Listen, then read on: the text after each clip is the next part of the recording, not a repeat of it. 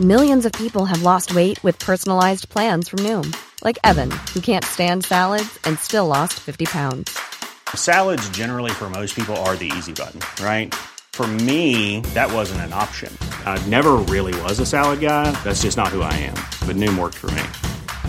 Get your personalized plan today at Noom.com. Real Noom user compensated to provide their story.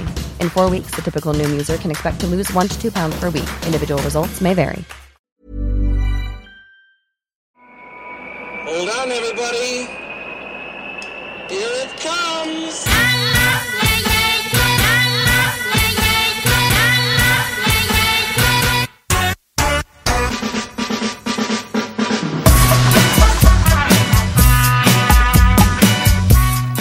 Le podcast des cyclistes aventuriers, épisode 94, ici Richard Delhomme. Dans cet épisode, retour au voyage à vélo pur et dur. Grâce à Claire et Antoine, nous allons aux confins de l'Asie centrale et un peu en Afrique de l'Est. Vous découvrirez comment ce couple a préparé son périple et choisi le matériel avec soin. Vous découvrirez également que le voyage s'accompagne parfois de désagréments et de grosses frayeurs. Ce voyage est visible sur YouTube puisque Antoine et Claire ont largement documenté leur déambulation et cela donne un très bon film à dévorer sans attendre. Les livres cités sont dans la description de cet épisode ainsi que le lien vers le film de Claire et Antoine. Cet épisode fait partie de la newsletter numéro 11 avec un texte magnifique de Vincent Riboul et sa rencontre avec un ours, puis un lynx pendant un voyage en Croatie. Également, vous découvrirez l'avenue verte 470 km entre Paris et Londres. Si ce n'est pas déjà fait, n'oubliez pas de vous abonner à la newsletter. Et sans plus attendre, Claire et Antoine. Alors, du coup, je vais juste reprendre. Tac, tac, tac. Voilà. Bon, vous êtes prêts? Ouais. Ouais. Eh ben, je vous propose de commencer par un. Il faudra vous présenter, mais je vous propose de faire un premier récap euh, en chiffres euh, de ce que vous venez de faire, parce que là, vous revenez d'un long voyage euh, à travers le monde à vélo, ou en tout cas à travers une partie, une large partie du monde. Est-ce que Claire ou Antoine, vous pouvez résumer en chiffres combien de temps, combien de kilomètres, combien de pays, ce genre de, données pratiques, pour que l'on se fasse une idée? Alors, notre voyage, il se divise en deux grosses parties. On a fait une partie, du coup, en Asie centrale, en Chine et au Pakistan, donc dans cette partie du monde. Et là, on rentre d'Afrique de l'Est. On était au Kenya et en Tanzanie. Donc, on a voyagé deux mois en Asie centrale, en Chine et au Pakistan. Pendant deux mois, on a Mhm. fait 2000 kilomètres. Et c'était principalement euh, de la route de montagne, donc ça descendait ou ça montait. Et là, en Afrique, on a fait du vélo, on a fait du trek aussi, pas que du vélo. Et du coup, on a fait un Mhm. mois de vélo, on a fait 1000 kilomètres. Et là, c'était moins en dénivelé, on était plus bas en altitude. Et Ouais. c'était un peu plus facile. Il faisait un peu plus chaud parce qu'on a souffert du froid. euh, Aussi. Voilà. Ouais, bah ça, je pense que qui aura vu le film sait que c'est maintenant qu'apparemment euh, Claire a eu un peu froid aux mains. Donc, euh, et vous avez eu raison de le mettre dès le début du film. Donc, euh, ça, ça faisait une magnifique introduction. Euh, quand tu dis Asie centrale, euh, ça fait quel pays? Parce que Alors, euh, on est parti de la capitale du Tadjikistan, c'est Dushanbe. mhm. Et donc, on a suivi la Pamir Highway qui nous emmène au Kyrgyzstan. Ouais. Et du Kyrgyzstan, on a traversé en Chine, dans la région autonome ouïghour. Ouais. Et de là, on a été à Kashgar, la grande ville. Et Mhm. du coup, c'est le départ de la Karakoram Highway qui va jusqu'à Islamabad au Pakistan, D'accord. qui est la plus haute route internationale du monde. Et la Pamir, c'est la deuxième plus haute route. Donc, on a passé des cols à chaque fois à plus de 4600. Ouais, c'est la question que j'allais te poser. Vous avez fait combien de, de cols au-dessus de, au-dessus de, au-dessus, pardon, de 4000 mètres? Alors sur la Pamir, on en a fait 5, 6, je pense. Hmm. Je pense pas autant. Si, si. Et euh, sur la Karakoram, il y en avait deux. Claire, tu peux parler plus fort. hein. Là, j'ai l'impression de faire un épisode avec Jane Birkin. C'est génial. Je suis hyper content. Euh, tu, euh, tu vas commencer par te présenter, Claire. D'accord? Ok, bah, je suis Claire, euh, je viens de l'Écosse.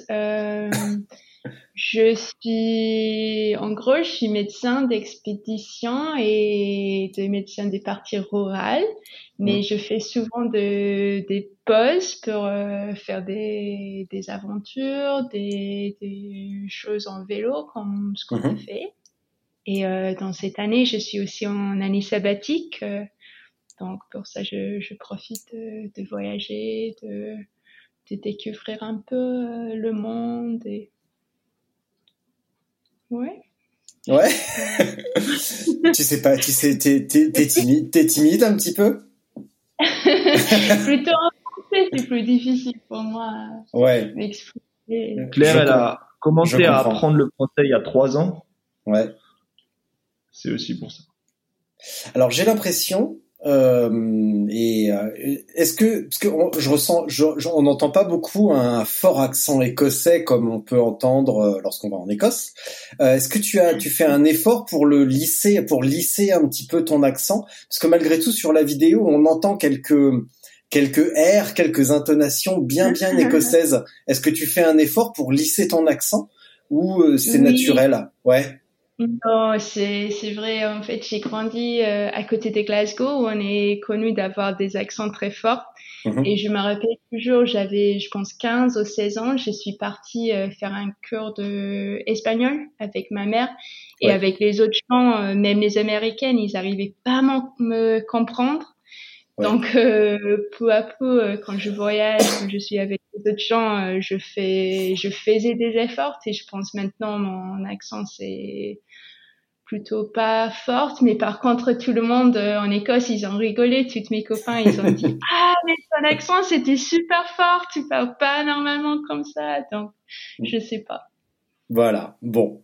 Euh, le vélo, avant de partir euh, dans ce voyage ou même de rencontrer Antoine, tu, euh, tu roulais un petit peu ou c'est vraiment ta rencontre avec Antoine ou l'idée de ce voyage qui t'a mis sur un vélo? Non, j'ai déjà fait de vélo, j'ai déjà fait de vélo de route, j'ai jamais vraiment fait de VTT, même avant ce voyage. Mhm. Et c'était plutôt qu'on a voyagé ensemble et on n'arrivait pas trop. Antoine, il aime bien bouger, de prendre des bus, des trains, euh, aller voir euh, des différentes parties. Moi, je préfère, euh, je sais pas, de rester sur place, de, de aller faire des treks, des choses comme ça. Donc, euh, peu à peu, on, on se dit, bah, on aime tous les deux faire de vélo ça nous permettre d'aller voir euh, plus dans un pays, mais ça reste un peu plus, tu vois, on, on y va doucement, on, on fait, euh, tu vois, nous-mêmes euh, avec nos propres muscles. Mhm. Et euh, on, ouais, je pense que c'était plutôt comme ça qu'on on a choisi de voyager comme ça. Ok. Antoine, qui es-tu? Que fais-tu? Ouais. D'où viens-tu? Bon, tu es alsacien apparemment. Voilà, j'ai grandi en Alsace. Euh, j'ai toujours fait du ski et du VTT en compétition en Alsace. Et à l'âge de 18 ans, j'ai été travailler à Chamonix euh, en tant que saisonnier, en tant que moniteur de ski, et c'est là où j'ai rencontré Claire. Et euh, depuis, euh, on est, on voyage un peu partout pendant les intersaisons. Ouais. Et euh, pendant les saisons, l'été et l'hiver, la plupart du temps, on est à Chamonix. Voilà. D'accord. Euh, vous avez quel âge tous les deux? Alors moi, j'ai 24 ans. Et moi, j'ai 30 ans. Euh, pourquoi vous avez-. Bah, c'est pas grave ça. C'est pas grave du tout. C'est pas grave du tout. Euh, pourquoi vous avez décidé de, de partir euh, dans cette région du monde? Pourquoi l'Asie centrale et pourquoi à vélo? Alors, le vélo, on s'en est rendu compte que c'est super de voyager à vélo parce que on est lent, on peut parler aux gens, on peut voir les choses, on peut sentir, on peut écouter. Alors quand, quand on est en voiture, dans un train, dans un bus, on est dans une bulle, on n'arrive pas trop à parler aux gens. On a des fois, on rentrait de voyage, on était presque frustré, on n'avait pas pu euh, vraiment vivre à 100% l'expérience du voyage. Alors que Mhm. là, à vélo, ben, il n'y a pas de bulle, quoi. Il y a, tu vis le voyage à 100%, quoi. Tu sens, tu rentres dans un village, tu sens les odeurs, tu parles aux gens, tu peux les entendre, tu, tu manques rien, quoi. Et pour l'Asie centrale, euh, ça fait pas mal de temps on, quand on voyage, si on fait de stop, si on rencontre les gens, on les demande tout le temps c'était où euh, ton, pays préféré? Et les noms des différents pays en Asie centrale, euh, ça, ça, c'était là assez souvent. Les gens ont dit, tu vois, les Tadjikistan, Ouzbékistan, que les gens ils étaient vraiment sympas, que que le paysage était vraiment beau. Et pour nous, c'est ce qu'on aime, c'est d'être un peu perdu, d'être euh, dans les montagnes. Donc, euh, pour nous, c'était vraiment le, pays qui qui nous attirait. Pourquoi avoir choisi des destinations aussi lointaines? Puisque, bah, comme Claire vient de le dire, ce que vous vouliez, c'est vous perdre un petit peu. Mais en même temps, si vous allez euh, en Écosse, où vous vivez une partie de l'année, ou à Chamonix, il y a quand même matière plus ou moins à être perdu ou à être seul. Pourquoi repousser aussi loin l'envie de solitude? Alors que déjà, en Écosse, on peut être bien seul. Oui, mais en Écosse, il pleut tout le temps. c'est faux. C'est faux. Je pense qu'il y a eu un quart d'heure d'accalmie l'année dernière. Ah. Où on habite en Écosse, il pleut 300 jours par an. Mm. Donc il fait beau un jour par semaine en moyenne. Ah. Et euh, du coup, pourquoi on a voulu partir si loin? C'était pour sortir de sa zone de confort. Mm. Et euh, et c'est réussi parce que je pense qu'on a appris plein de choses sur nous, sur sur le voyage, sur les gens. Oui, je pense de d'encontrer des autres cultures aussi. Vraiment, euh, en Asie centrale, on, on, a senti les gens, euh, ils vivent différemment euh, comparé à nous, mais ils avaient souvent pas grand chose. On dit dans le film, le salaire moyen, c'est 200 dollars par an. C'est vraiment rien comparé à ce qu'on a nous. Mais ils étaient contentes quand on parlait avec eux. Ils, ils avaient vraiment profité de leur vie, de, de le sentiment de communauté, de d'être ensemble. Et aussi, ils étaient super chaleureux. Ils partageaient tout avec nous, avec les gens dans leur village. Et c'est vraiment quelque chose que, que nous a marqué. Et quand on a retourné en Europe, on a dit, bah, on a perdu ça. Et on doit, on doit essayer, euh, quand on quand on rencontre les gens qui, qui voyagent, qui fait de stop, qui ont besoin d'aide, on, on, doit essayer de, de faire plus, euh, bah, comme il fait en, en Asie centrale. Donc, je pense que c'est pour ça c'est important des fois de partir loin, de, de voir euh, des autres manières de, de vivre. Et dans les voyages précédents, vous n'aviez pas senti ce décalage euh, culturel ou ce décalage de mode de vie? Alors, on l'avait ressenti, mais comme je le disais avant, que quand on voyage à vélo, ça nous permet vraiment de d'être proche des gens. Mmh. On est on est égaux. Alors que quand tu arrives en bus, quand tu arrives d'une autre façon, tu es un touriste banal. Alors qu'en vélo, tu es égaux aux gens. Et du coup, euh, c'est beaucoup plus agréable pour discuter avec eux. Pour euh, En Asie centrale, tous les jours, on nous offrait du thé, des gâteaux. On nous invitait même à dormir chez les gens. Sauf qu'il est 10 heures le matin, on peut pas accepter tout le temps, quoi. on va pas s'arrêter. On a fait une heure de vélo, on va pas s'arrêter là pour la journée, donc on continue un petit peu, mais c'est vraiment impressionnant cette culture du de l'accueil, du partage. Et peut-être aussi parce vraiment. Peut-être aussi parce que vous allez dans, vous êtes allé dans des régions qui sont aussi pas mal marquées par le nomadisme et que le, le voyage fait aussi partie de la culture. Ouais. Après, j'avais voyagé en Mongolie et euh, la, la, Mongolie, pour autant, c'était pas aussi accueillant. On avait plus une étiquette à chaque fois qu'on arrivait. Tout de suite, on est touriste, on doit payer, on doit, on doit, c'est du business. Il y a un intérêt. Alors que là, c'était vraiment juste de la gentillesse. Je pense que ça aussi quand on voyage en vélo. Bah, par exemple, on a croisé des gens qui voyageaient en voiture sur le Pamir Highway et où ils s'arrêtent peut-être euh, six, sept fois donc il y a vraiment des, des villes et des villages où il y a beaucoup plus des, des touristes qui passent.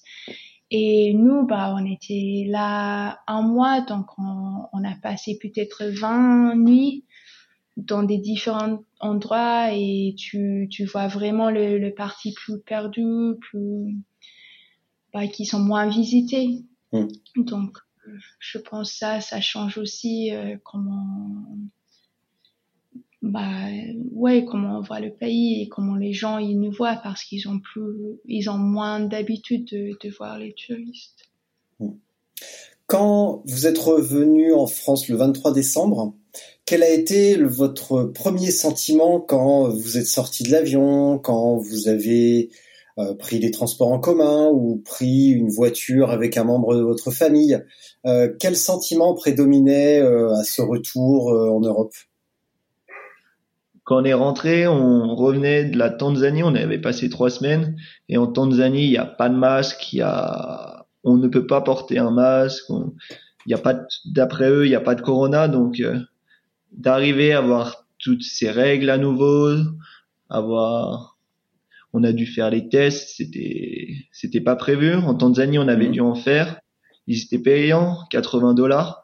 Et puis on arrive en France, on doit faire des tests, c'est gratuit. Donc déjà là, c'est quand même, euh, on se redit, ben, on a tellement de chance d'être chez nous, tout est gratuit pour euh, tout ce qui est soins médicaux et tout. Donc ça, c'était, on s'est fait la réflexion que on est quand même bien et on oublie souvent qu'on est super bien en France et qu'on a tout le confort qu'il nous faut. Mm. Mais en termes de, bah, c'est la fin du voyage. On revient à la vie entre guillemets normale. Euh, Il n'y avait pas une petite pointe de, de tristesse ou de nostalgie? Je pense cette fois on était prêt à, à rentrer. Je pense après le Pamir et le Karakorum, oui, il y était vraiment de tristesse. Mm. Mais cette fois-ci, je pense c'était plutôt la, la joie de, de voir la famille. C'était Noël. Je, je pense, euh, ouais, on était plutôt contents cette fois de, de retourner. Mais il y a toujours un peu le, le choc quand, quand on voyage en avion bah ça va tellement vite. Un moment, euh, on est dans un zone, en train de, de faire de vélo, en train d'avoir ce aventure. Et puis, euh, dans un jour, tu es de nouveau rentré chez toi avec ta famille. Ça prend quelques jours, je pense, pour, pour passer ce sort de, de choc culturel. Mais... Mm. Et euh, Antoine, vous êtes allé directement dans ta famille. Je, je crois que tu m'avais dit, c'est ça? Ouais. Alors Ouais. j'ai mon frère, il habite dans la région parisienne, il est venu nous chercher à l'aéroport. Ouais. Et pareil, le choc, euh, entre pas le choc culturel, mais le choc familial. euh, ah, tu reviens d'un long voyage, euh, vas-y, raconte-moi. Euh, et puis finalement, on n'a jamais rien à raconter parce qu'on ne sait pas par où commencer. Euh, ça, ça s'est passé comment le, le retour euh, parmi la famille, même si c'était dans des conditions euh, plus favorables avec Noël, etc. Mais est-ce que c'est facile de rentrer d'un long voyage et de revenir direct dans sa famille? Alors euh, ça dépend des fois. Là quand on est rentré d'Afrique, Bravo là là euh, en rentrant d'Afrique, on avait quand même eu une mésaventure euh, la semaine avant de rentrer. Ouais. Et du coup, euh, on avait, on s'est fait raqueter pour être clair. Et Mm. du coup, on avait un peu, moi, j'avais le sentiment de honte un petit peu. Mm. Et euh, après, on a quand même l'habitude maintenant. euh, notre famille, elle, ça fait quand même maintenant quelques années, ça fait 5-6 ans, on a l'habitude de voyager, de partir loin, de rentrer. Mm. Donc, on a toujours un, un, un temps où c'est bizarre, où, où on se dit on aurait mieux fait de rester là-bas, ou voilà, mais en gros, euh, on commence à être habitué, tu prends sur toi et ça se passe bien. Ouais. Voilà. Et, et toi, Claire, est-ce que au retour, tu n'avais pas envie, tu n'aurais pas eu envie d'être auprès bah, de ta famille justement, de retourner vers Glasgow et d'être avec euh, tes proches? Oui, bah, je pense euh, toujours, euh, surtout après ce qui nous est arrivé, je pense mes parents aussi, ils auraient eu envie. Mais bah, c'est ça d'être en couple, c'est ça d'être marié et je m'entends super bien avec ma belle famille aussi. Donc ça faisait vraiment plaisir de, de retourner, de leur voir, d'être en famille. Et surtout dans ce moment avec tout ce qui passe dans le monde, avec les Mm. restrictions et tout, euh, bah, le Royaume-Uni, je pense, c'est c'est fermé pour le moment, donc Ouais, ouais ça on y n'a est. pas trop le choix. Ouais. Alors, euh, juste avant qu'on parle préparation, etc., que s'est-il passé en Tanzanie pour être un petit peu plus précis sur cette histoire de raquette Parce que tu m'avais dit la semaine dernière qu'il vous était arrivé un truc, mais euh, je t'avais dit bah tu me le raconteras. Donc euh, bah ça y est, tu peux me le raconter. Alors, on a, on était, c'était la fin du, voyage, on était sur l'île de Zanzibar et en prenant un taxi officiel avec tous les autocollants ou officiels, en fait, le chauffeur de taxi faisait partie d'un gang local. Il s'est arrêté à un moment. Il y a des gens qui sont entrés dans le taxi et puis, en gros, on a été enlevé pour pendant trois heures. Ils nous ont pris toutes nos affaires et euh, on, on a dû leur donner les codes de carte bleue, tout ça pour euh, parce que si on coopérait pas, ça allait mal se passer pour nous. Donc on leur a donné tout ce qu'ils voulaient. Donc on a perdu une grosse somme d'argent, mais bon, on est on a la santé, donc ça va. Voilà. Euh, qu'est-ce qui après coup, qu'est-ce qui alors je suppose que sur le moment c'est la peur euh, qui prédomine et après tu m'as dit un petit peu la honte? Ouais, ben moi c'est le genre de truc, je me dis toujours que ça arrive qu'aux autres. Et puis ils font pas attention à aux personnes à qui ça arrive, mais en fait ça arrive tellement vite, tu vois rien arriver que bah malgré que tu aies voyagé, que tu aies de l'expérience, tout ça, ça ça peut t'arriver et ça arrive super vite, tu es au mauvais endroit au mauvais moment et puis voilà. Claire, ça t'a laissé quelle impression? Bah, je pense ce sentiment de honte, c'est c'est plutôt un truc de, des garçons.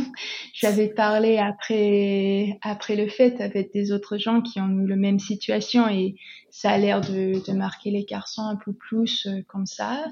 Moi, euh, dans le moment, j'avais j'avais peur, mais moi, je dirais plutôt que je suis fière de nous, comment on a réagi, on, ça aurait pu être euh, vraiment pire. On a resté calme, on a fait tout ce qu'on pouvait, on a fait nos mieux pour euh, sortir le plus vite possible de la voiture.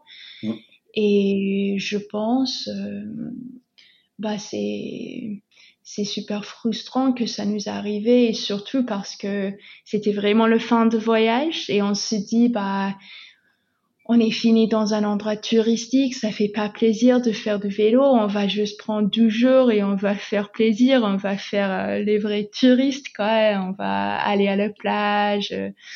Donc c'était vraiment le- les derniers jours quand on voulait juste se reposer après l'épreuve qu'on a fait et Mm. finalement c'était c'était mal fini mais je pense euh, c'est vrai que ça peut arriver à n'importe qui on était dans le mauvais endroit le mauvais moment et c'est comme ça mais on reste en vie et Ouais.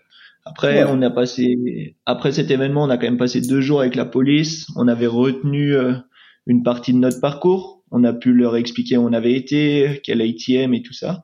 Et on, on a pu voir qu'il y avait des caméras sur la route. On avait la plaque d'immatriculation. On avait la couleur, le modèle, l'heure. Et la police, ils ont pas bougé un petit doigt. Donc, ils, pour eux, ils s'en foutent. Donc, c'est un peu aussi frustrant cette partie-là. C'est que, Ouais. tant pis pour nous. Bah soit ils s'en foutent, soit ils sont de mèche quand même. Voilà. Expression française pour Claire, euh, 10 ans ils sont complices. Voilà, au cas où. Euh, c'est quand même en plus ultra paradoxal parce que dans le film que vous avez sorti, euh, vous expliquez en rentrant en Afghanistan que cette zone du monde fait peur pour euh, bah, toutes les raisons que l'on connaît. Et finalement, l'Afghanistan s'est passé comme un rêve et vous vous faites braquer à la fin du parcours dans une zone touristique, ce qui est pas forcément non Ouais. plus super étonnant parce que bah, Ouais. qui dit touriste dit aussi euh, personnes à l'affût. Mais euh, mais c'est quand même aussi peut-être un petit peu pas frustrant, bah déjà que ça arrive à la fin et en plus que ça t'arrive alors que vous avez traversé un pays, enfin en tout cas une, un pays avec une mauvaise renommée, même si le Pamir n'est pas la zone la plus dangereuse d'Afghanistan. Euh, au contraire, peut-être. Ouais. Euh, c'est peut-être aussi un petit peu de frustration par rapport à ça. Oui, mais hum, au même temps, je pense euh, c'est pas c'est pas étonnant. euh, C'est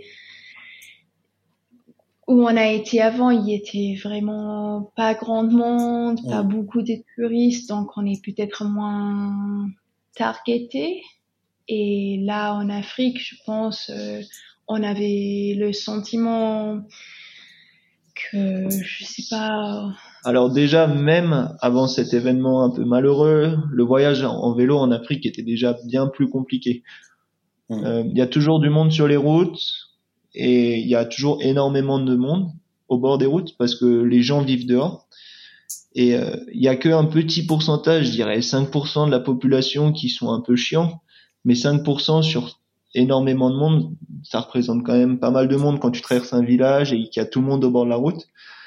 Ouais, on était souvent, ils nous ont souvent demandé l'argent, le, de leur donner nos vélos, de donner de, de bah, tout ce qu'on avait. Donc euh, c'était vraiment, c'est juste, c'est à notre culture encore et c'était plus compliqué. Mais finalement, quand ça nous est arrivé, je pense c'était c'était un choc dans le moment, mais c'était je sais pas comment dire, mais c'était plus qu'on aurait attendu, vous, ce qu'on a vu avec les cultures là-bas.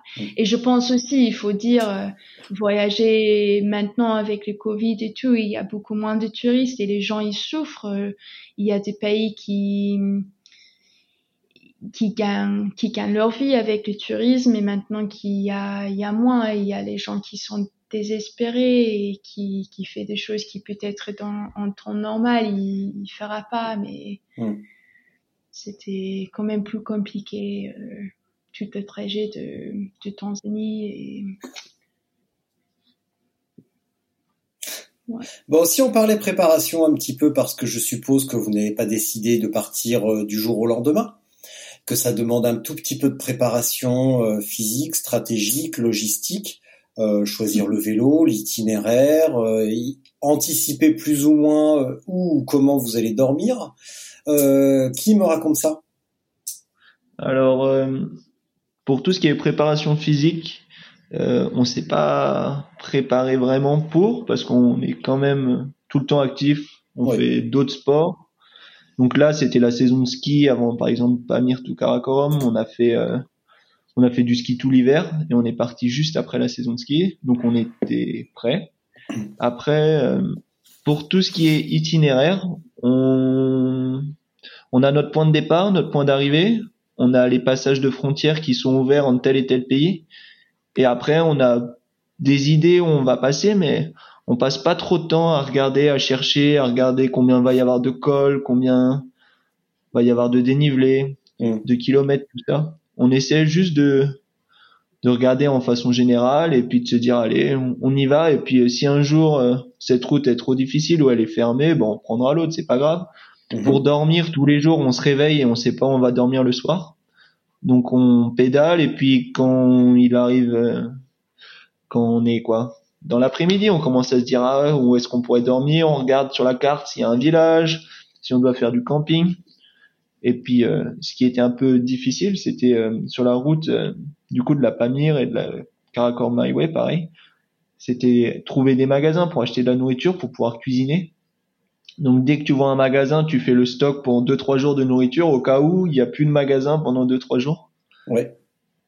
Et ça veut dire que vous avez quand même prévu un petit peu le coup, notamment en matière de couchage, pour être prêt à dormir soit chez l'habitant, soit euh, Alors on avait, ouais, on avait mmh. toujours une tente avec euh, nos sacs de couchage, les matelas, tout, toute notre popote pour cuisiner. Et quand on est chez mmh. l'habitant, en fait, on utilise juste notre sac de couchage euh, dans lequel on va dormir dans notre tente.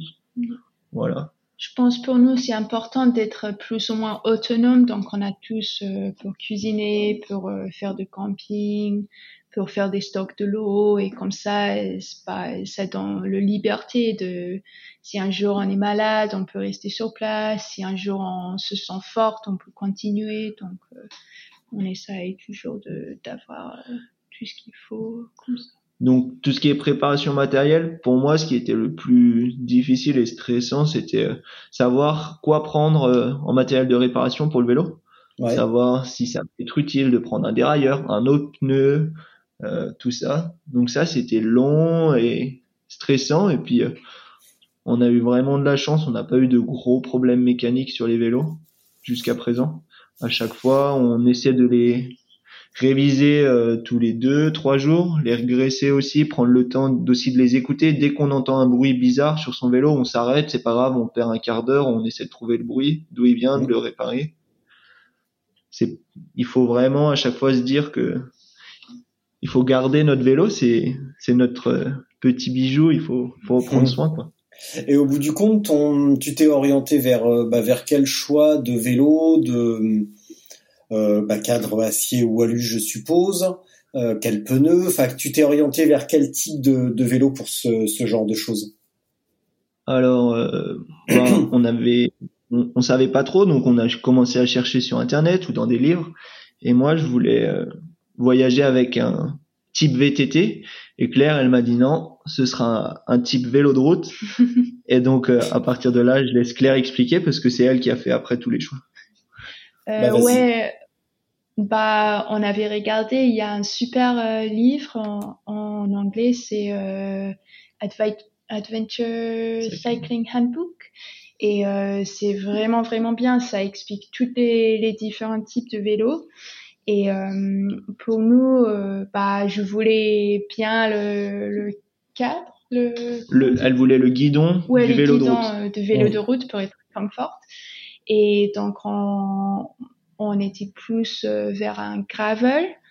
Et puis, euh, c'était bien expliqué que les cadres en acier, ils sont un peu moins rigides. Et s'il y a vraiment un gros problème, on peut les soudrer.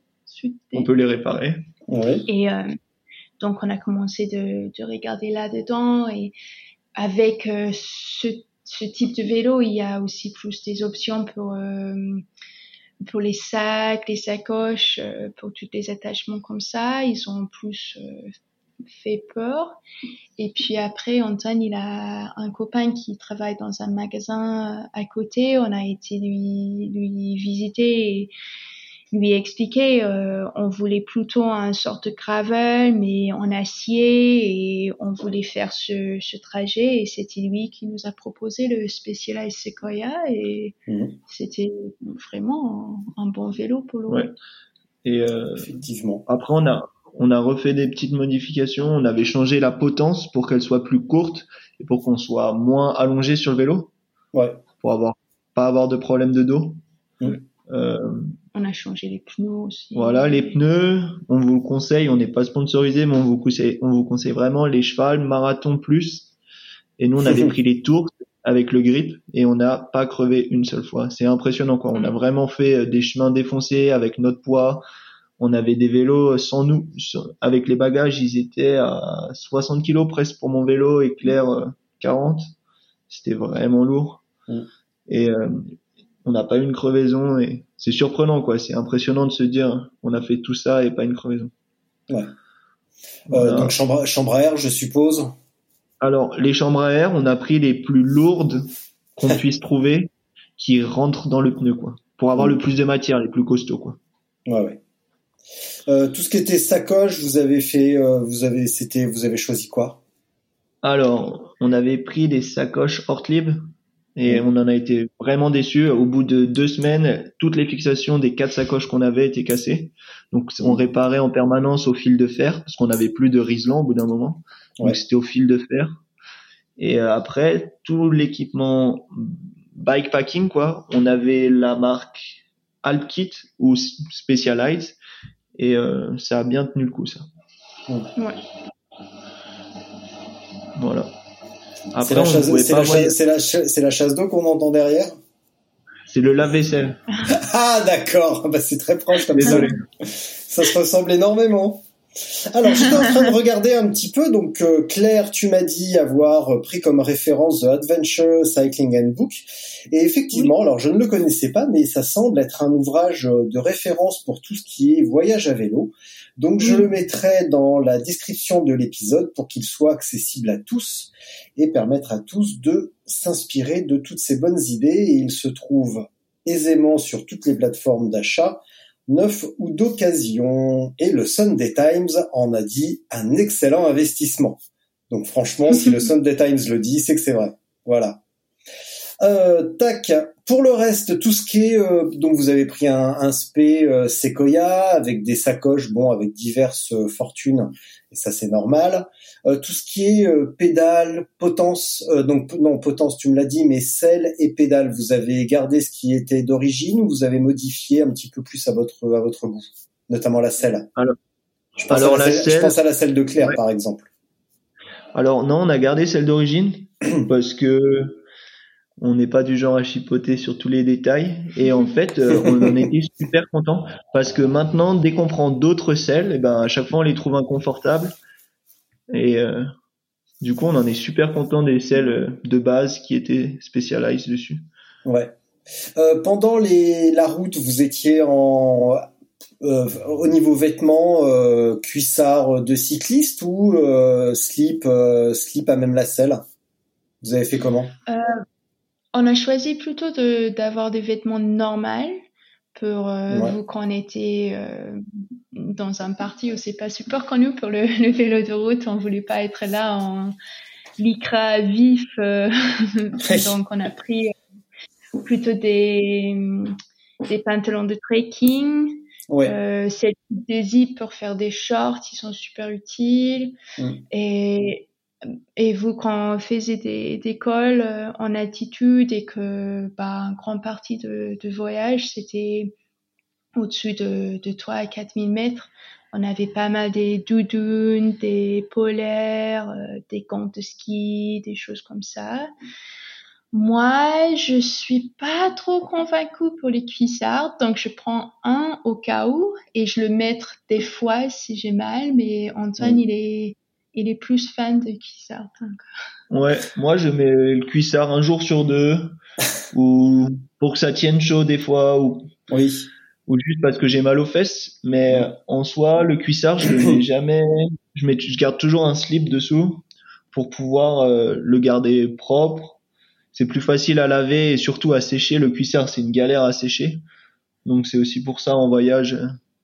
Vous n'avez pas souffert euh, d'irritation, de de, bah, bah, de douleur, je suppose un petit peu, mais, en même temps, il n'y avait pas de, de pression, vous pouviez vous arrêter plus facilement. Mais euh, pas de douleur particulière?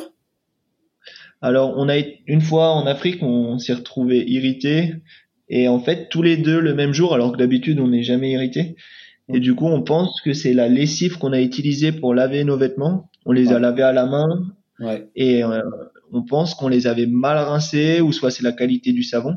Et du coup, ça nous a brûlé. Et après, c'était compliqué, surtout pour moi. J'avais des cloques aux fesses pendant deux trois jours, donc euh, Mmh. j'ai bien galéré. Et on les soigne comment les cloques aux fesses? Alors, Claire a trouvé de la crème en pharmacie. C'était quoi? De hydrocortisone. Ah, Hydrocortisone. Donc moi, je trouve que ça marche euh, plutôt bien pour euh, tout. C'est c'est un, bon classique l'hydrocortisone. Les démangeaisons Ouais. d'hiver, ça marche toujours bien. Euh, comme- ça, ça vous faisait des, des étapes quotidiennement en moyenne, sans être ultra précis? Vous parcouriez combien à peu près chaque jour?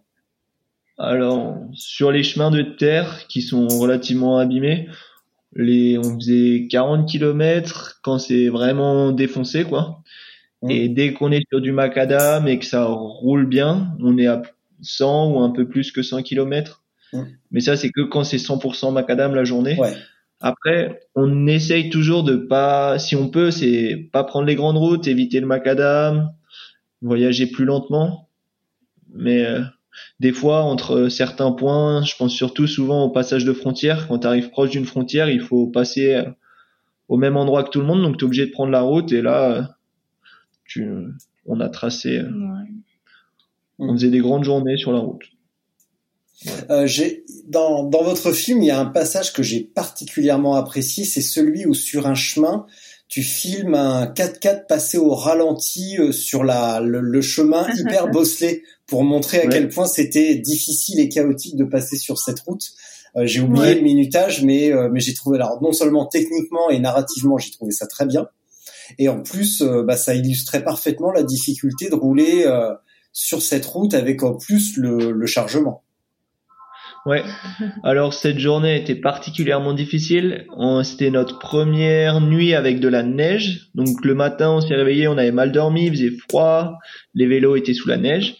Et on partait pour la journée pour passer le plus haut col de la Pamir Highway à 4006, 4655 mètres exactement.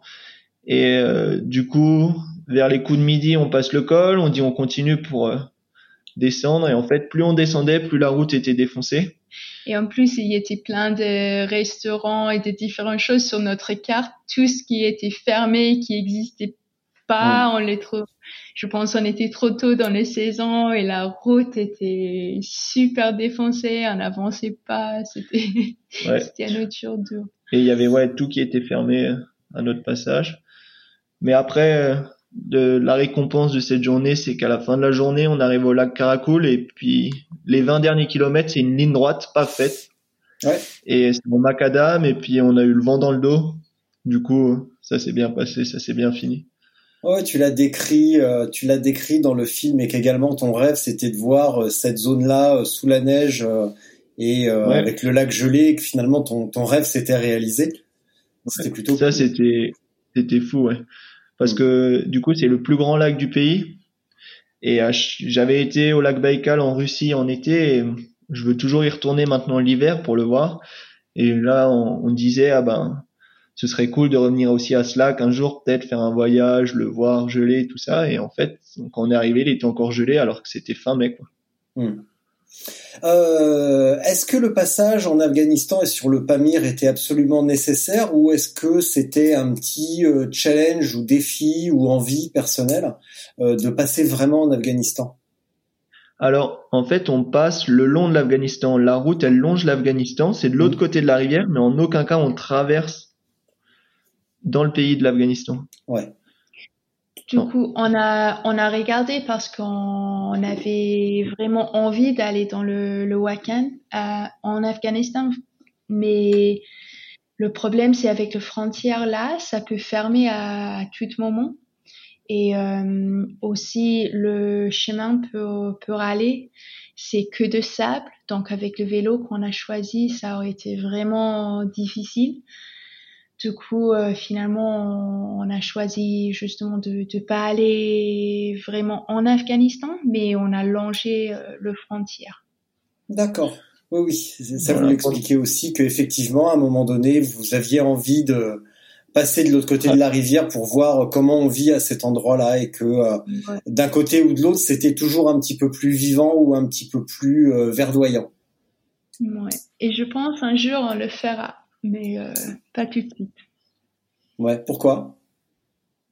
Bah, pour toutes ces raisons, je pense, euh, c'est ça me donne vraiment envie. Ce, pa- ce petit parti de Wakhan, ça a vraiment l'air, euh, bah, pour nous, paradisiaque. Ça a l'air intact. Il y a les Ouais. gens, ils vivent comme, je pense, on vivait il y a 200 ans ici. Et ouais, leurs chants sont magnifiques. C'est et on a eu la chance à la fin de ces trois jours. En fait, on longe la frontière pendant trois jours. On est arrivé à Korog et à Korog, il y, a eu le- il y avait le marché afghan et on est arrivé le jour du marché afghan, donc on a pu rencontrer des Afghans. Et les Afghans, ils parlaient, la moitié parlaient couramment presque anglais, comparé euh, aux Tadjiks qui parlent presque russe. Donc on a pu vraiment échanger avec les Afghans, ils étaient super sympas.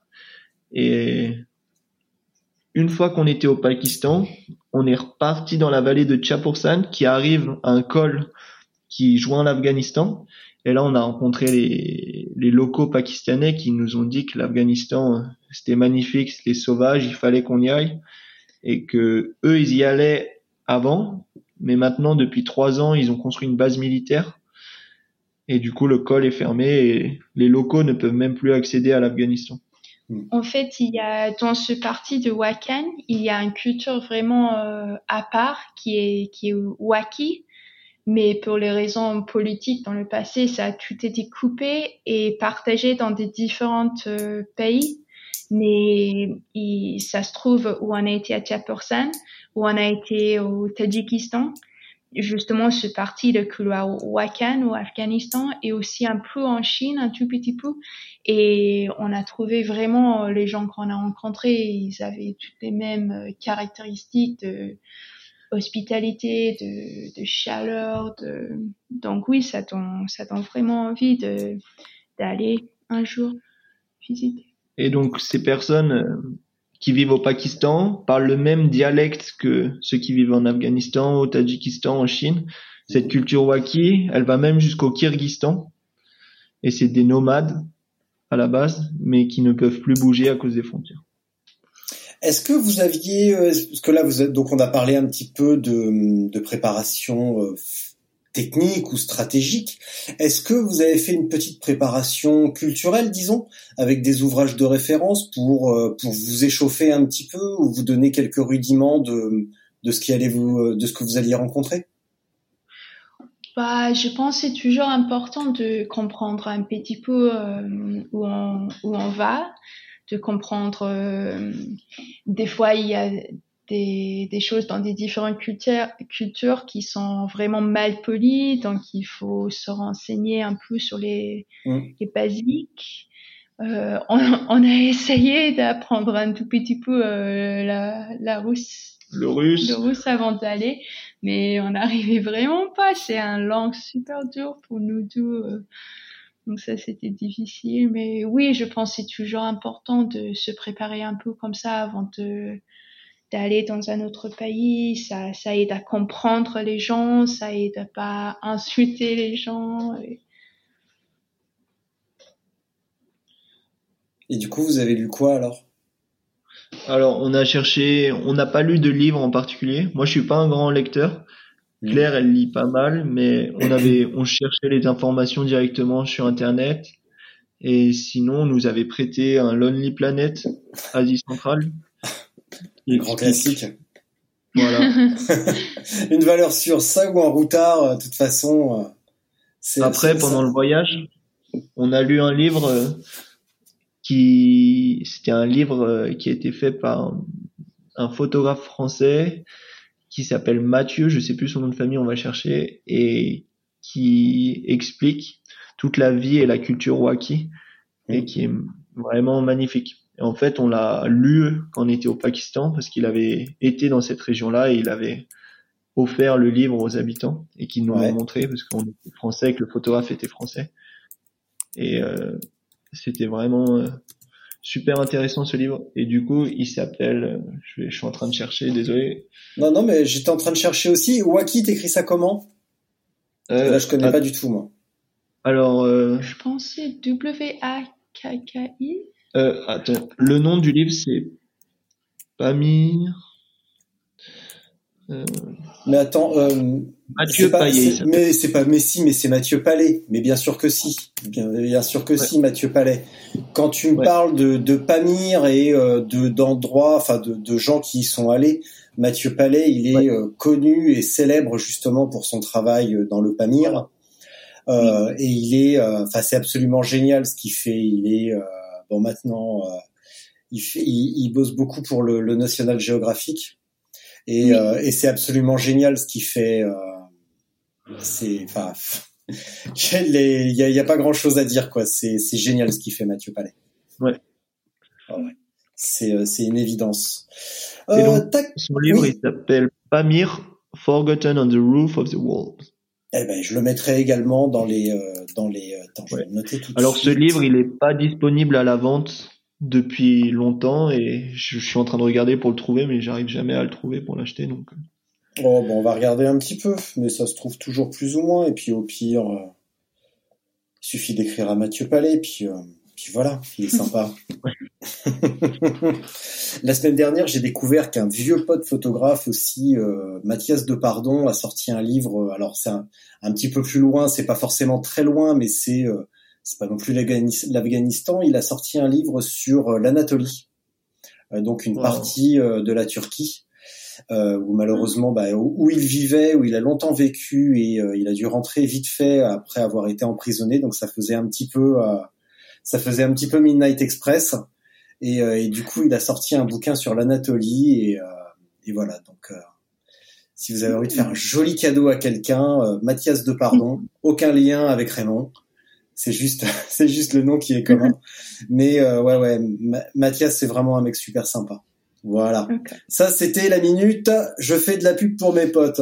Donc, on va parler un petit peu de vidéo parce que vous avez donc, moi je vous ai, j'ai découvert votre voyage, votre périple via une vidéo que vous avez euh, montée, enfin filmée, montée, puis suggérée à bikepacking.com, laquelle l'a diffusée. Vous êtes euh, donc en un mois de mise en ligne, vous êtes à 20 000 vues.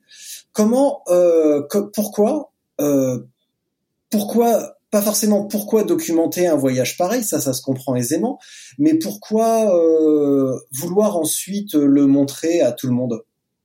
Quelle est la motivation derrière euh, filmer, monter et envoyer ensuite à bikepacking.com alors, euh, c'est bikepacking.com qui nous a contactés pour savoir s'ils avaient le droit de partager le film. Nous, en aucun cas, on leur avait demandé quoi que ce soit. D'accord. Et ils nous ont contactés via, via les réseaux sociaux.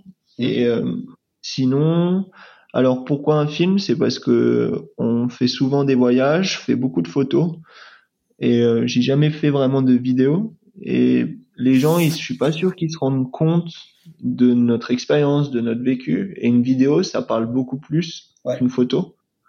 Donc ça a permis de montrer à notre entourage, à nos amis, même les plus proches, je suis pas sûr qu'ils comprenaient bien avant de voir la vidéo. Voilà, qu'est-ce qu'on va faire en voyage? Pourquoi on le fait, pourquoi on est motivé d'y retourner. C'est souvent ça leur question, mais pourquoi vous repartez tout le temps, vous en avez pas marre au bout d'un moment? Et du coup, ça a pu leur montrer et on a été surpris du, du succès qu'il a eu aussi. On pensait pas avoir autant de vues en aussi peu de temps. Donc euh, voilà, c'était une bonne surprise. Il euh, y a un partenaire en début de film, c'est quoi? Le nom m'a échappé, j'ai pas eu le temps de chercher, c'est quoi déjà? Euh, C'est Alti, c'est un brand finlandais. C'est une marque finlandaise de vêtements. Hum. Et ils sont spécialisés dans tout ce qui est vêtements de trekking et de ski de fond. Ouais. Et euh, c'est très connu en Finlande et un peu moins en Europe. Et euh, du coup, dans notre petites aventures, ben mine de rien, quand on part plusieurs fois par an, ça coûte un peu d'argent. Donc on est toujours à la recherche de sponsors, d'aide. Et ce film aussi, cette volonté de faire le film, c'est que ça, c'est nous aider à terme aussi à trouver euh, des sponsors, des aides pour montrer euh, ce qu'on fait vraiment, ce qu'on est capable. Donc, euh, euh, je fais un petit, une petite parenthèse et on reviendra à la vidéo après.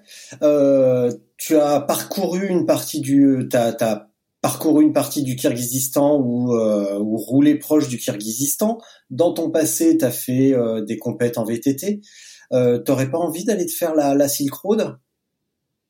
Ouais. Alors euh, c'est la course, hein, que tu veux dire la Silk. Ouais. Alors, alors le tout ce qui est compétition, au début, quand je faisais que de la compétition, je comprenais pas vraiment pourquoi certaines personnes ne faisaient pas de la compétition parce que c'est quand même ça te challenge tout le temps et tout ça.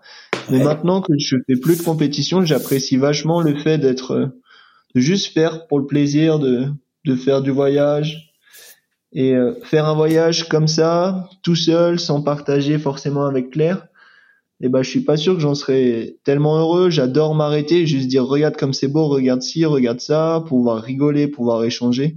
Mmh. Et du coup, euh, je l'ai déjà vu plusieurs fois. C'est un super beau événement, mais je pense ça te laisse, euh, ça te laisse perplexe. Le Kyrgyzstan, la, route, la route de la soie, enfin la, la Silk Road, ouais, mais avec Claire en touriste. voilà, au moins tu t'arrêtes quand tu veux, tu peux faire des photos. J'adore quand je suis en voyage, juste prendre l'appareil photo, prendre 5 secondes, faire une photo, repartir. Mm. Pas forcément euh, faire la course tout le temps. Il y a quelques semaines, j'ai euh, interviewé un, bah maintenant c'est devenu un pote, hein, Yvan, euh, qui me disait, enfin lui il a fait un tour du monde avec femme et enfants, et il me disait quand tu pars dans ces conditions, femme et enfants autour du monde, il vaut mieux avoir un couple plutôt solide parce que bah, il y a des moments forcément difficiles avec la fatigue, euh, les conditions de vie, euh, enfin tout ce que tout ce que vous avez connu. Est-ce que euh, dans vos précédents voyages ou au contraire dans celui-ci, il y a des moments euh, où vous vous êtes dit euh, mais qu'est-ce que je fous avec elle ou qu'est-ce que je fous avec lui? Euh, et, non ou au contraire heureusement que je suis avec lui ou est-ce qu'il y a eu un petit peu les deux?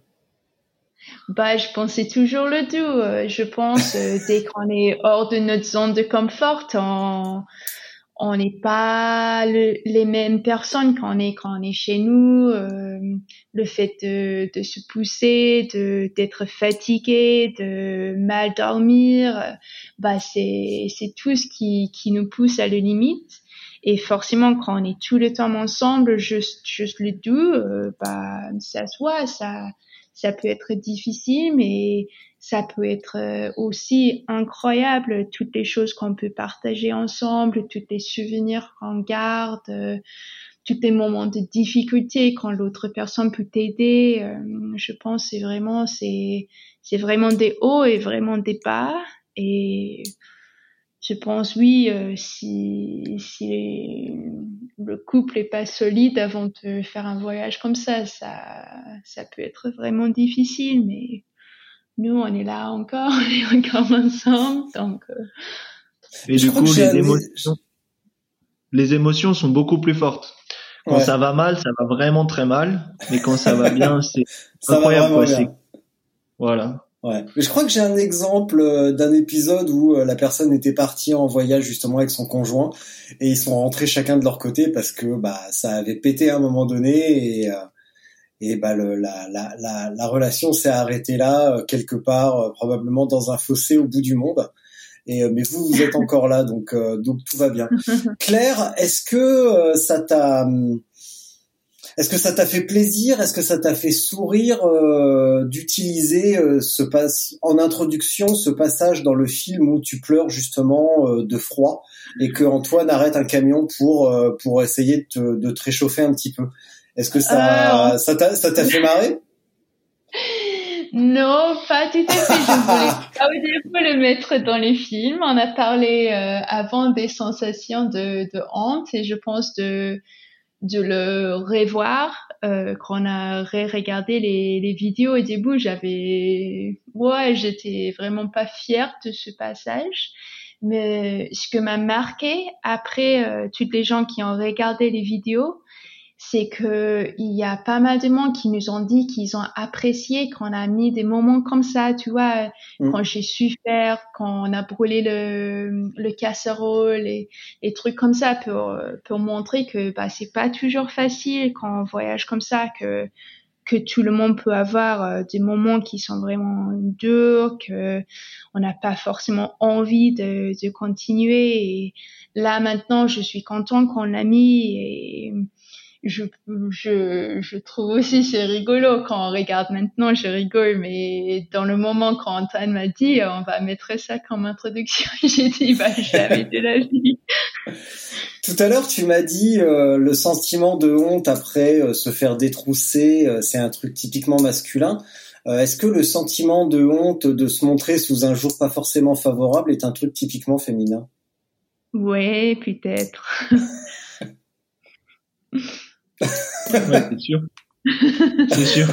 Alors j'ai noté plusieurs trucs. Euh, déjà qu'il y avait euh, plusieurs euh, des plus, vous avez réussi réaliser plusieurs time lapse, notamment avec un léger mouvement latéral ou ou avant arrière.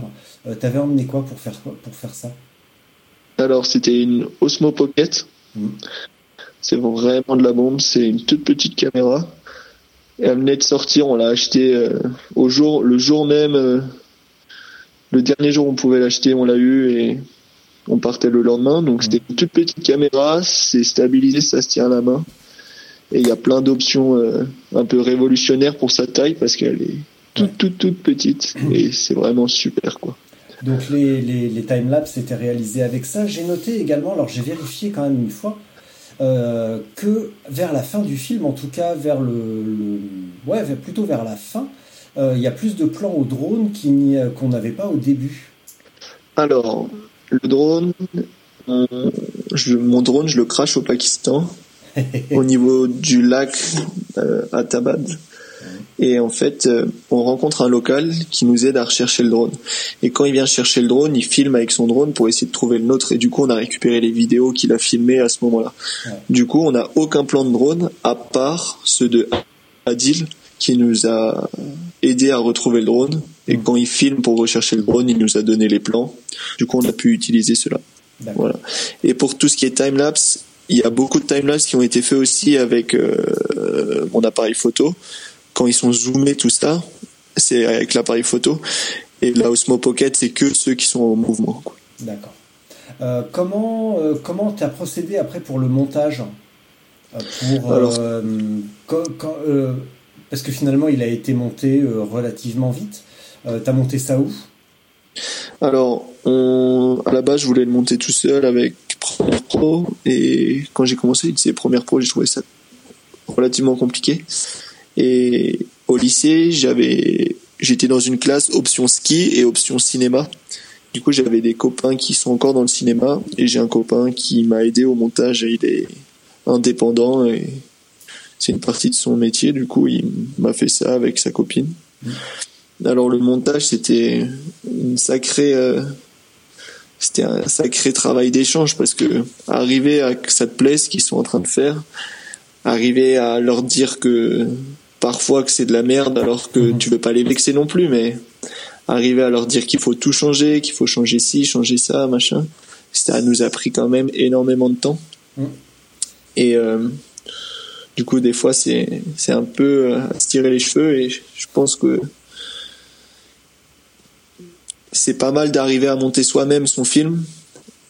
Si euh, je pense qu'on tu gagnes du temps quoi. Si mhm. tu arrives vraiment à à bien gérer le, tout ce qui est logiciel, tout ça.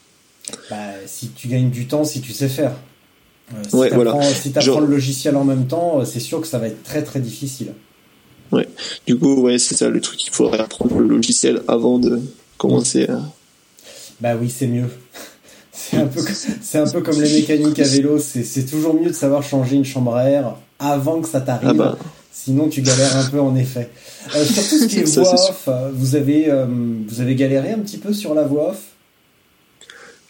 Oui, euh, en vrai, de, de, savoir quoi dire.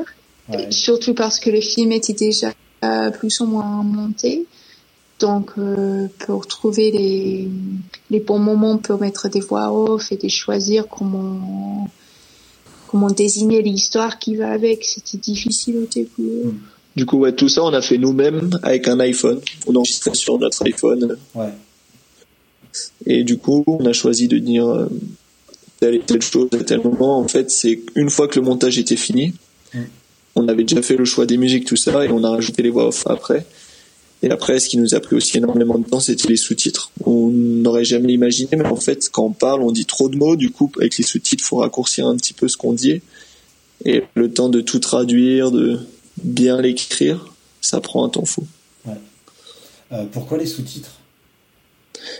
Pourquoi les sous-titres, Claire? Bah, Pourquoi mettre des sous-titres? Bah, Parce que Claire, elle parle anglais, elle est écossaise, et moi, je suis français, je parle français. Donc le film c'est moitié moitié donc il faut on était obligé au moins de le traduire dans un des deux langues avec les sous-titres. Et puis c'est un peu original d'avoir euh, les deux langues mélangées dans un film mais au moins ça touche euh, tout le monde quoi tous nos amis ils peuvent comprendre ce que je dis et, puis ils ont si on fait 100% anglais c'est beaucoup de sous-titres et c'est pas forcément agréable quoi pour les mm. Français. Mm.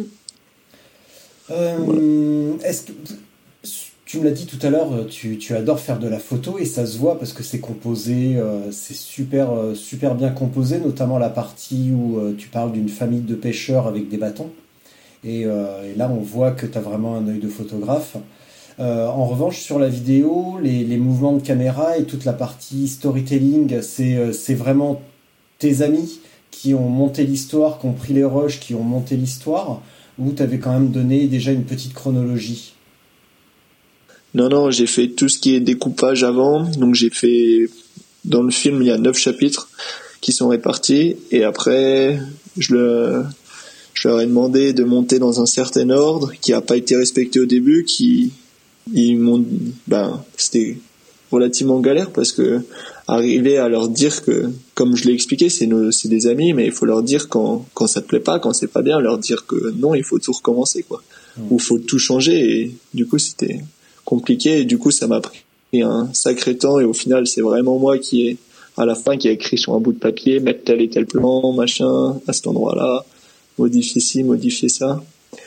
Et du coup, c'est pour ça vraiment que j'espère un jour savoir euh, bien maîtriser un, un logiciel de montage parce que ce que j'ai sur l'ordinateur c'est c'est iMovie ça marche pour euh, Wow. quelques minutes ça marche pas pour une heure quoi Pas du tout. c'est pas Premier- assez précis voilà Première, il est très très bien. Tu t'y consacres euh, trois jours et tu verras, tu y arriveras très très bien. Il est super facile et il est, il est vraiment très très agréable, euh, vraiment très très agréable à utiliser et évidemment parfaitement intégré à la suite Adobe. Donc euh, c'est euh, c'est une vraie, c'est un vrai plaisir à utiliser.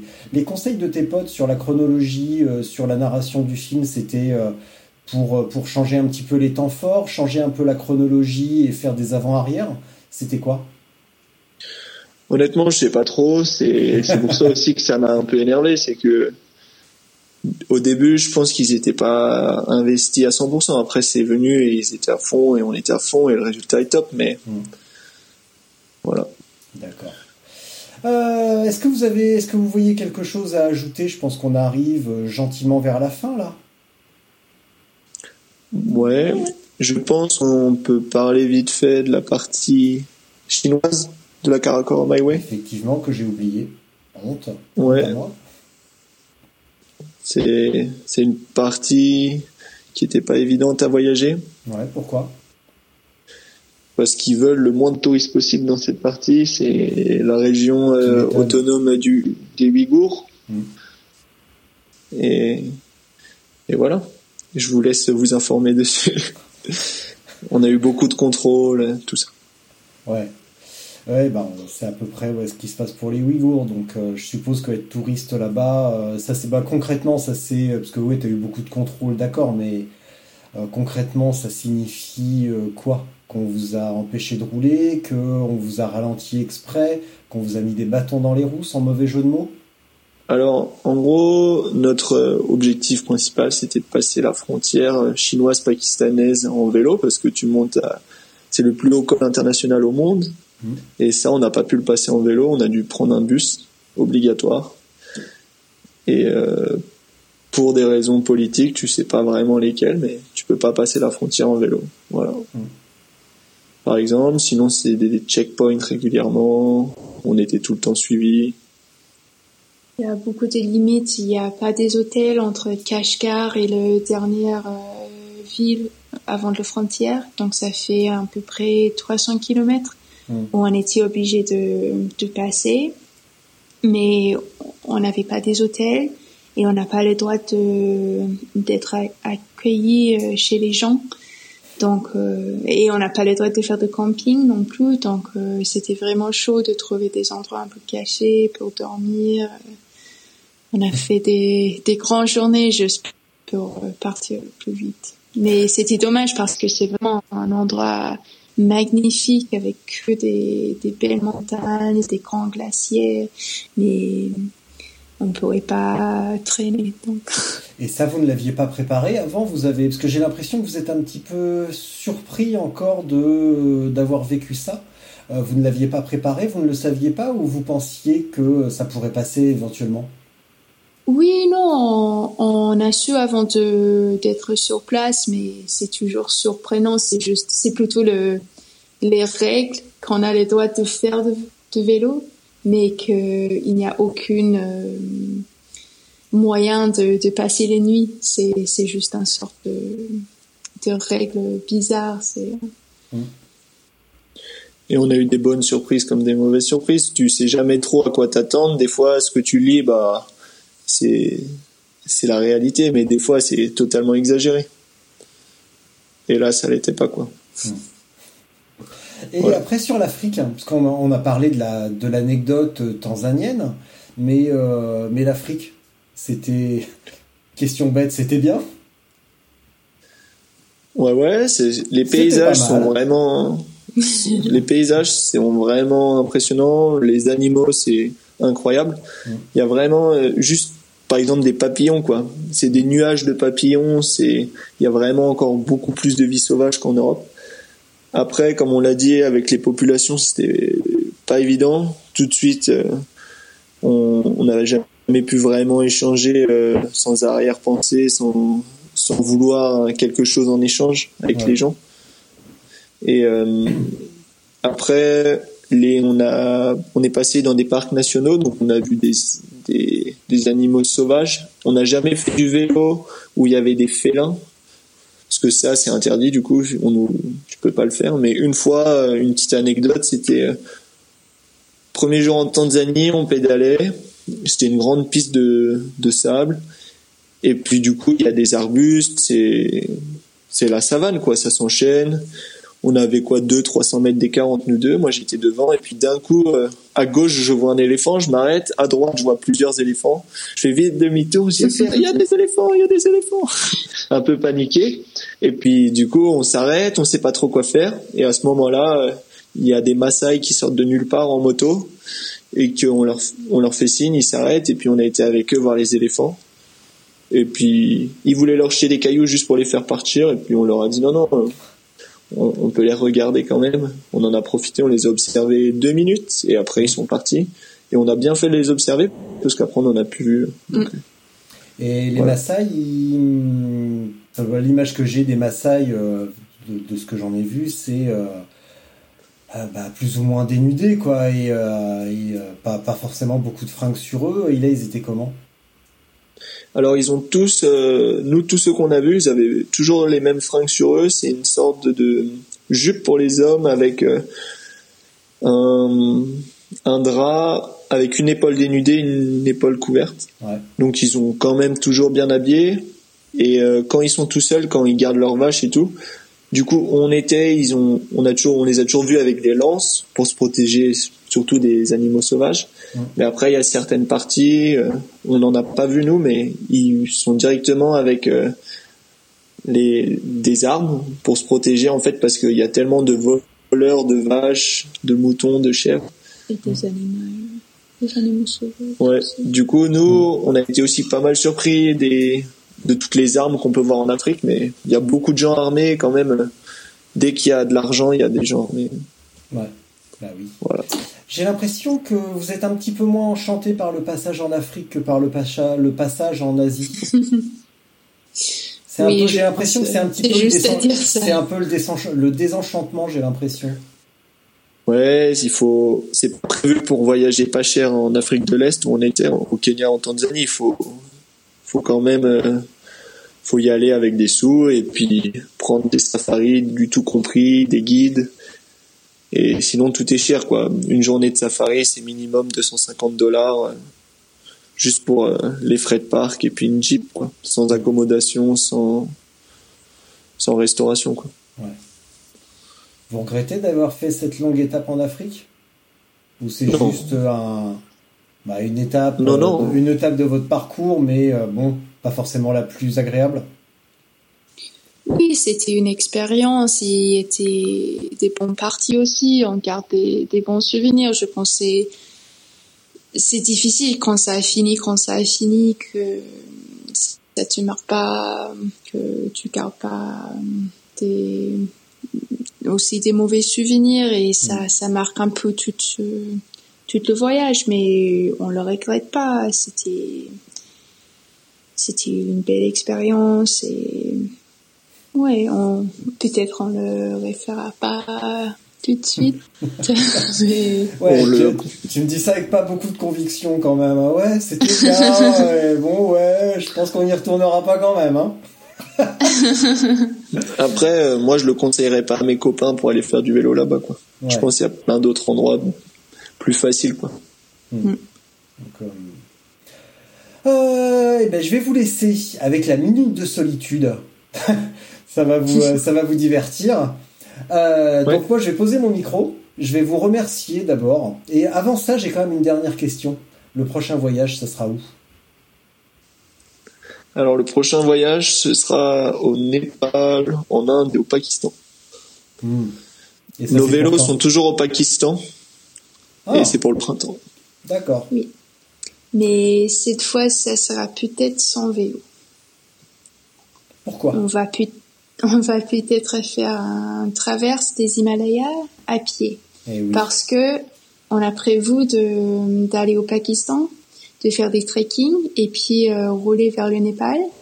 Mais maintenant, parce que on n'arrivait pas en automne, avec euh, les saisons, on est maintenant dans le mauvais sens. Donc, on doit partir de Népal pour finir au Pakistan. Et bah, c'est c'est vraiment plus connu pour euh, faire des trekking. C'est pas vraiment le paradis de vélo, c'est Mm. vraiment plutôt euh, le paradis de, du trekking. Donc, euh, je pense on, on va faire ça. Ok. Eh bien, moi je vous dis vraiment merci pour cette heure et demie euh, consacrée, un petit peu moins.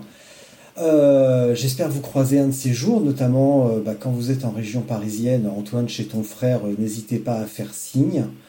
Et puis je vous laisse pour la minute de solitude. Moi, dans, les, dans la description de l'épisode, j'aurais mis tout ce dont on a parlé, donc euh, votre film, euh, le livre dont tu as parlé, Claire, euh, le livre de Mathieu Palais, en tout cas la référence globale, même si on ne le peut pas, même si on ne peut pas le trouver, mais au moins se documenter un maximum. Et voilà, moi je pose mon micro, je vous remercie encore une fois et à très très bientôt. Donc la minute de solitude, vous dites ce que vous voulez pendant bah, le temps que vous voulez et quand vous avez fini, vous raccrochez. Ok? Ok. Merci beaucoup. Salut, merci. Salut. Merci, merci beaucoup. Alors, euh, on vous invite à aller voir notre film euh, Pamir to Karakoram, c'est sur YouTube. Euh, pour nous suivre sur les réseaux, on a Instagram, on utilise principalement avec Claire, c'est Dog Gone Wild, tout attaché. Et moi, c'est Cotiche. Vous pouvez aussi nous retrouver sur Facebook. Et Claire a un site web où elle diffuse toutes les informations. C'est www.doggonewild, tout attaché. Voilà. Alors, merci pour votre écoute. À bientôt et suivez nos prochaines aventures. Merci.